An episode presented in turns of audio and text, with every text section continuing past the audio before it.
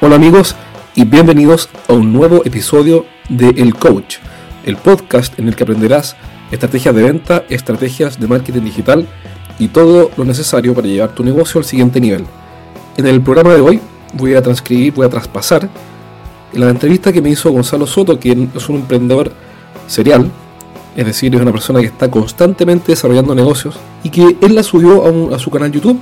El canal YouTube de él se llama Empresariando tiene un portal en el cual entrevista a diferentes personas que pueden aportar una mirada fresca, innovadora e interesante para emprender y hacer negocios en el mundo de hoy.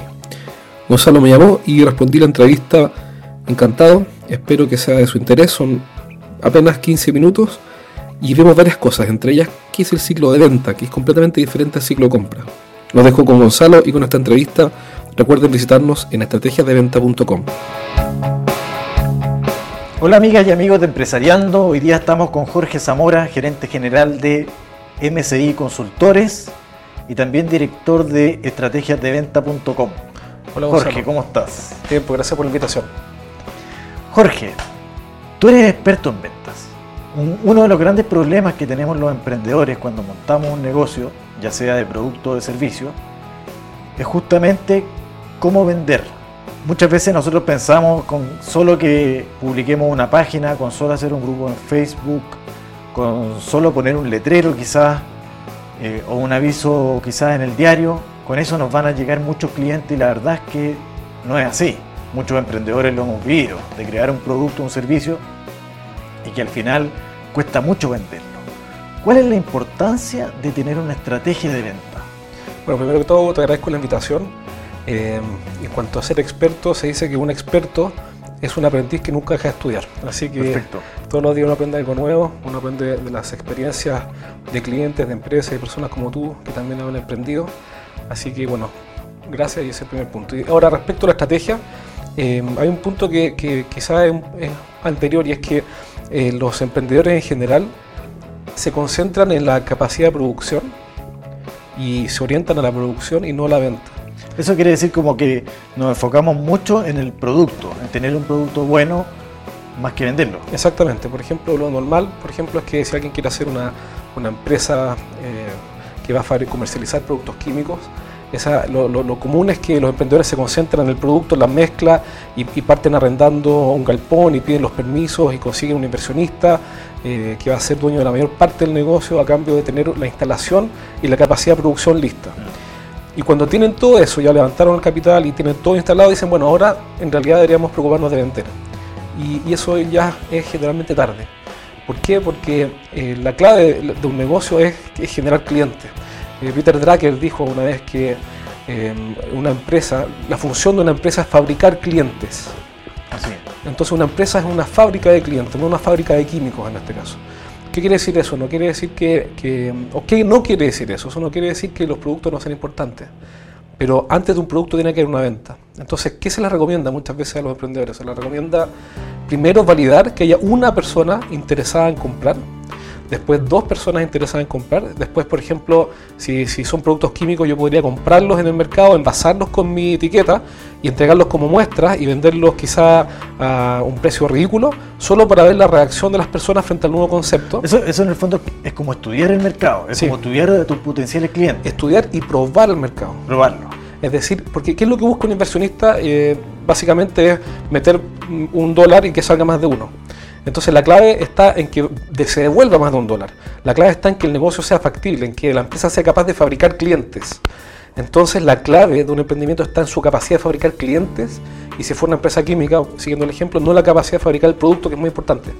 Entonces la clave, el 80% del desafío está en la capacidad de fabricar clientes. Entonces, hace poco escuché a una persona que sugería, por ejemplo, que si un emprendedor quiere vender, experimentar suéter, o chalecos por internet, que vaya a un Walmart, compra un chaleco, lo vende por e-commerce y ve cómo reaccionan las personas con su propuesta de valor. Y cuando vea que efectivamente empiezan a, comprar eh, suéteres o chalecos de temporada, etcétera, entonces busca una fábrica que le haga los suéteres, los chalecos de acuerdo a los modelos que más le interesan, etcétera. Y que mientras tanto no gane plata, porque la primera etapa, después del estudio de mercado que tú dijiste, viene la prueba, donde no es necesario ganar plata. Lo, lo que tenemos que hacer es validar si es que hay personas dispuestas a pagar o no, o no están esas personas. Y no encontrarnos con esa noticia o con esa sorpresa después de que ya instalamos la fábrica, invertimos. Sí, porque muchas, muchas empresas fracasan justamente por, por poner su local o restaurante en una ubicación no adecuada o, fracasan simplemente porque ellos creen que el producto es bueno, sin embargo, para el, mercado, para las personas, no tiene valor. Entonces, yo creo que hay una clave importante de, primero investigar, ¿cierto? De, primero probar, eh, de, hacer, como dices tú, esa, esta, esta prueba, esta, esta maqueta quizás, porque también pasa con los servicios. Ahí es más difícil a veces a lo mejor que los productos, ¿no? porque estás vendiendo cosas que son intangibles y no las podemos tocar. Es más difícil en cuanto a que es más tienes que configurarla y no es tan, entre comillas, tan simple como un producto, pero tiene la gran ventaja de que no necesitas capital inicial. Eh, uno puede, por ejemplo, tener un servicio de asesorías, que es lo más común, donde la persona emprende en base a una expertise, una experiencia que tiene, sin tener que invertir nada más que en una tarjeta de presentación y quizás algunas horas eh, haciendo listados de clientes. Entonces los servicios son un muy buen lugar para partir emprendiendo. Ahora lo que tú dijiste es clave, por ejemplo, si alguien quiere abrir una tienda, un local, eh, y se instala en un cierto punto, claro, va a invertir, va a remodelar, va a hacer toda la inversión necesaria, después va a esperar, como tú me dijiste antes de la entrevista, que eh, venga alguien y por arte de magia empiecen a llegar los clientes y a comprar. Eso no pasa. Hay que tener mucha suerte. Hay que tener, dicen que Leoro Mate, que no conozco, pero dicen que eh, Mate en una de sus primeras plantas eh, hizo una evaluación de proyecto, me lo comentó una persona que la verdad participó, y cuando entregó la propuesta, el análisis de, factibilidad del proyecto de la papelera, el resultado era negativo. Entonces Mate, dicen, no me consta, pero dice la historia que me contaron, que realizó el estudio, dijo, ya, perfecto, entiendo que es negativo, pero lo vamos a hacer igual. Y fue, y fue un éxito. Entonces, bueno, pero estamos hablando de, personas con un talento especial. Para todo el resto de los mortales, digamos, como somos nosotros, eh, lo lógico es hacer pruebas. Y siguiendo el ejemplo que tú decías respecto a poner un local, quizás antes de poner un local, arrendarlo a dos años o hacer la inversión y firmar un contrato, quizás puedo buscar otra tienda donde pueda vender mi producto temporalmente, que esté ubicada en ese sector. Si voy a poner una cafetería y tengo una línea de pasteles gourmet que va a ser la, gran carta de mi cafetería, puedo ir donde otra cafetería o donde otra tienda que esté ahí y hacer pruebas a través de ese partner. Y si veo con mis productos bien exhibidos y con un surtido interesante se empiezan a vender, entonces ya tengo validado el negocio, es decir, hay personas que están dispuestas a comprar ese producto. Y luego entonces hago la inversión, instalo el local, etc. Pero, pero normalmente pasa lo que tú dices, empezamos los emprendedores, error que yo también he cometido más de una vez, pensamos un poco... A veces de repente, por ejemplo, si hablamos de la instalación de un local, eh, uno podría, por ejemplo, hacer una encuesta, tipo encuesta para hacer un estudio, eh, y ponerse a entrevistar gente o en la calle, digamos, para ver si es que mi producto le interesa a este local, o usted estaría dispuesto. Eh, y eso me podría dar información valiosa. Sin duda. Y además me podría quizás ahorrar una caída, que muchas veces la, caída de los emprendedores es muy costosa. y muchos, y, además de ser costosa, muchos tienen el, o pocos tienen el coraje de volver a pararse después de ese emprendimiento, ¿cierto? Entonces, lo que no queremos es que nuestros emprendedores caigan por lo tanto, importante este, esta conversación acerca de la estrategia de venta. Uno tiene que tener una estrategia, ¿cómo uno se arma una estrategia? Mira, la estrategia responde básicamente a dos preguntas, que son las preguntas esenciales de una estrategia de venta. Pero primero hay que entender qué es la estrategia. La, estrategia es el camino que une dos puntos. Es decir, yo soy un emprendedor que quiero vender, vamos a seguir con el ejemplo, en línea de productos gourmet que se venderían en una cafetería. Entonces, eh, mi meta es lograr vender, por ejemplo, no sé, 300 eh, mil dólares el primer año. Perfecto, ya tengo la meta, entonces tengo el punto. Ojalá. Ojalá, digamos. Ojalá. Ojalá. Ya tengo el punto de llegada. Debe uno los números, eh, uno de 700 mil como si fuera nada. Y yo sé que es mucho, pero es que uno, yo converso con muchas empresas distintas y le hacen los números a uno, eh, en fin, se enredan. Pero, pero digamos que alguien quiere vender 300 mil dólares en un producto gourmet, ya tenemos un punto de llegada. Y tenemos el punto de partida que es sencillamente entender dónde estamos hoy día y con qué recursos contamos. Ahora, el, el, el camino entre el punto de día y el punto de llegada es lo que se llama la estrategia. Perfecto. Entonces, primero hay que entender que la estrategia del camino no es el fin. A veces que converso con algún emprendedor, incluso alguien que ya tiene varias empresas, y me dice que su estrategia es vender tanto. Ese es el objetivo. Ese es el objetivo. Ese es el objetivo. Entonces, es importante entonces fijarse metas, ¿no? Sin duda, porque si yo no tengo una meta, no puedo construir ese puente. No puedo construir la estrategia. Básicamente porque si no sé para dónde voy, lo único cierto es que nunca voy a saber si llegué. Claro. Ahora también nosotros los emprendedores en ese, en ese punto, Jorge, nos encontramos con un problema que es que muchas veces nuestros ejercicios numéricos los ponemos en un Excel y, proyectamos a veces y ponemos, hacemos un juego, quizás no algo muy elaborado, no a lo mejor un flujo de caja proyectado, sino que a lo mejor hacemos pequeños ejercicios en un Excel para ver cuánto podríamos vender y nos vamos poniendo meta y de repente eso es un poco engañoso también. Pero es necesario. una vez, en uno de mis primeros emprendimientos, que fracasó por cierto, uno de mis primeros emprendimientos, una de las conversaciones con los socios fue esa. ¿Hasta qué punto vale la pena hacer una planificación de algo que no sabemos si va a suceder o no? Y, una de las respuestas de Germán en esa época fue, que fue muy, muy, muy buena respuesta, lo siguiente, dijo, mira, es muy probable que nada de lo que estamos planificando ocurra como lo proyectamos. Pero por lo menos vamos a tener un norte y vamos a alinear nuestro esfuerzo en, función de objetivo. Perfecto. En cambio, si no planificamos y no tenemos ningún objetivo claro, eh, lo único que podemos esperar es un fracaso. Claro, además no sabes si estás fracasando, si estás cumpliendo o si estás superando tus metas. Exactamente, pues exactamente. No, eh, no, sabemos, no tenemos ningún punto de comparación, no tenemos un punto de feedback. O sea que vamos bajo lo presupuestado, que es posible, o vamos sobre lo presupuestado. Entonces hay que hacer, eh, definir los objetivos y después definir la estrategia, que responde básicamente a dos preguntas. La primera pregunta de la estrategia es dónde competir y la segunda es cómo ganar, cómo ganar ahí. Por ejemplo, siguiendo con el ejemplo de la pastelería, si una persona quiere emprender con una línea de pasteles o inventar sin azúcar y sin gluten, eh, lo primero que tiene que hacer es decir, ok, ¿quién es el número uno en esa categoría? Mira, ¿sabes qué? En sin gluten y sin azúcar, voy a suponer un segundo, es la fábrica o la marca X. Entonces la pregunta es, ¿me conviene competir donde ya hay un líder y ser un seguidor? O tal vez me conviene competir en otro lugar, que es sencillamente generando una categoría nueva, que ahora ya no es eh, sin azúcar y sin gluten, sino que es sin gluten para niños, una subcategoría dentro de la categoría anterior. Pero ahí me permitiría ser el primero en la categoría. Exacto, y ahí está la clave. La clave es lo que tú acabas de decir, es llegar a ser el primero, porque eh, es más importante ser el primero en la categoría que ser el mejor. Eh, todos nos acordamos, por ejemplo, de quienes fueron los primeros en lograr un vuelo sostenido con un motor, que fueron los hermanos Wright.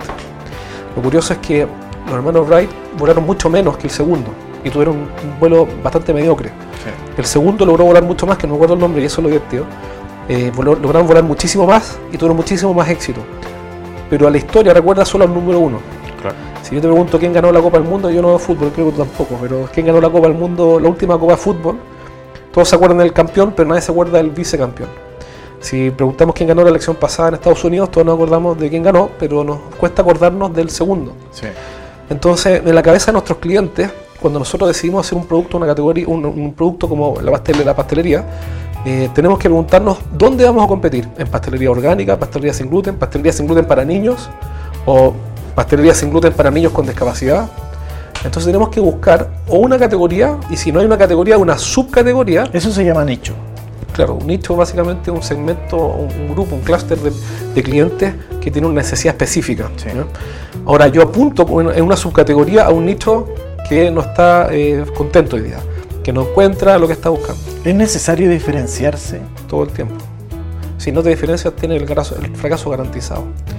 ¿Por qué? No quiere decir que no vas a vender si no eres, eh, si no eres diferente. Lo peor que le puede pasar a alguien eh, que no es diferente es vender porque su vida es básicamente un infierno, porque tiene que ir a explicarle a los clientes eh, de ese nicho de personas que están dispuestas a comprar productos sin gluten y sin azúcar, que él es igual al líder, pero más barato. Entonces tiene que ir a decirle, mira, la verdad es que yo soy como tal marca, pero soy más barato y también estoy dispuesto a sacrificarme más y a, a dar más concesiones para vender. Entonces, a modo de resumen, una parte de la estrategia tendría que considerar el poder diferenciarme, el poder tener ventajas competitivas que se llaman, ¿no? Sin duda. La ventaja que puedo tener sobre otros competidores. Entonces, analizar el mercado, ¿cierto? Ver con quiénes yo podría competir, a lo mejor en nuevas categorías donde finalmente no hay nadie. Y después de eso, ¿qué? Mira, eh, eh, es correcto lo que tú dices ahora, eh, y es, una, es una buena, un buen acercamiento. Ahora, una forma de complementarlo es buscar, más que con quién competir, es buscar cuáles son los problemas no resueltos que tienen los clientes. Eh, entonces uno dice, ok, si quiero competir en pastelería, ¿qué tipo de qué, problemas hoy día la, oferta disponible de pasteles no está cumpliendo? Por seguir con la idea de los pasteles. Entonces nos podemos encontrar con que, eh, por ejemplo, pasteles sin azúcar y sin gluten con delivery no hay. Solamente hay con sin azúcar y sin gluten, pero que no sé si qué quiere decir una, y otra de lo mismo, pero es el ejemplo, pero no hacen delivery. Entonces, tal el envío a la casa. exactamente, el envío a la casa. Entonces, lo que puedo encontrar, por ende, es eh, un conjunto de clientes que quieren que les despachen, pero no hay nadie despachándoles. Entonces siempre la estrategia cuando digo dónde competir, me concentro más que en la categoría por el lado de la oferta, que es importante entender los otros competidores, en cuál es el problema no resuelto que hoy día alguien esté dispuesto a pagar para que se resuelva. Claro. Y ahí yo digo, y si lo que ellos quieren es despacho a la casa y cómo lo quieren, ahí está lo que tú decías, investigar. Eh, bueno, hago encuestas y les pregunto cómo te gustaría que lo despacharan, si por una aplicación o por teléfono, por WhatsApp o por email, Entonces ahora voy a ver qué es lo que está disponible en la, oferta. Y, y, estudio mi competencia. ¿Y qué es lo que veo? El descalce. Y entonces tengo un mapa eh, muy, muy claro por el cual veo qué es lo que las personas quieren versus qué es lo que pueden obtener. Entonces empiezo a, ver con claridad dónde competir. Yo voy a competir entonces en mamás que tienen hijos y quieren que les despachen a la casa colaciones sanas, sin gluten y eh, sin azúcar. Eh, y eso quieren comprarlo de tal y cual manera. Entonces me concentro en ese pequeño segmento, donde voy a ser el número uno de la categoría que incluye despacho. ¿Se entiende? Y, básicamente ahí entonces ya tengo un lugar donde competir.